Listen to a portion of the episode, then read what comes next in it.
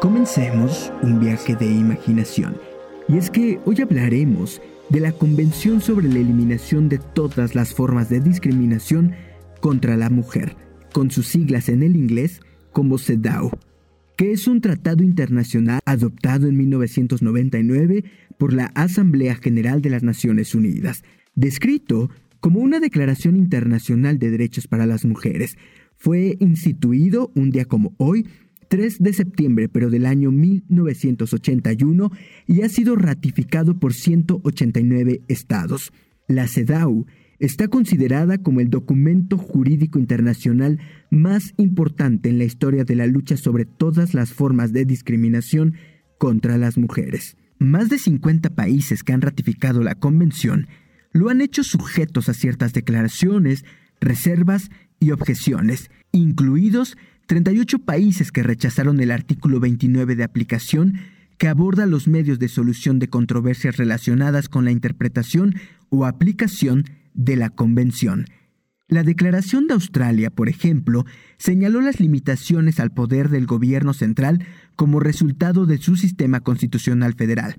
Estados Unidos y Palaos han firmado, pero no ha ratificado el tratado. La Santa Sede Irán, Somalia, Sudán y Tonga no son signatarios de la CEDAW. El cumplimiento y la aplicación de la Convención por parte de los países adheridos está supervisado por el Comité para la Eliminación de la Discriminación contra la Mujer. En el año 1999 se firmó el protocolo facultativo de la Convención sobre la eliminación de todas las formas de discriminación contra la mujer protocolo que establece los mecanismos de denuncia e investigación de la CEDAW y se otorga la competencia a este comité para conocer denuncias de individuos o investigar violaciones graves o sistemáticas de la Convención.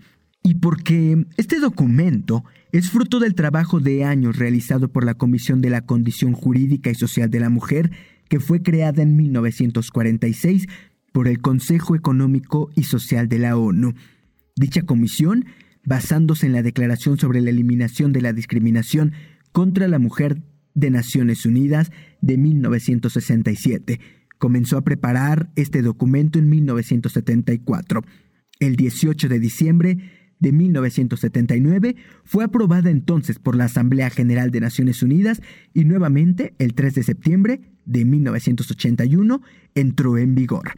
Y además porque la Convención sobre la Eliminación de todas las formas de discriminación contra la mujer consta de 30 artículos en los que se define explícitamente la discriminación contra las mujeres y establece una hoja de ruta de acción nacional para poner fin a tal forma de discriminación. La Convención se centra en la cultura y la tradición como fuerzas influyentes que dan formas a los roles de género y a las relaciones familiares pero sobre todo porque también establece un programa de acción para poner fin a la discriminación por razón de sexo. Los estados que ratifican el convenio tienen la obligación de consagrar la igualdad de género en su legislación nacional, derogar todas las disposiciones discriminatorias en sus leyes y promulgar nuevas disposiciones para proteger contra la discriminación contra la mujer. También deben establecer tribunales y las instituciones públicas para garantizar a las mujeres una protección eficaz contra la discriminación y así adoptar medidas para eliminar todas las formas de discriminación contra la mujer practicada por personas, organizaciones y empresas. Por todo esto y más, en su aniversario número 30, la Convención sobre la Eliminación de todas las formas de discriminación contra la mujer, la CEDAW, es hoy 3 de septiembre del año 2021 nuestra mejor forma de arrancar este viaje de imaginación.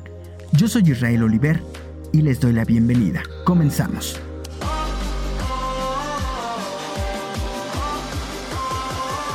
Hola, soy Israel Oliver y les doy la bienvenida. Y les doy la bienvenida. Pues el resultado fue un éxito rotundo cuya Hola amigos que nos escuchan en toda la República y más allá de las fronteras. ya lo dije, este, se ha vuelto un poco caricaturesco. Que tiene la colores ya, bailando. No, hablando no quiero nombrar como de ah, papá, mamá, después. So you wanna be my enemy? You should've known I never kissed the Soy y les doy la bienvenida.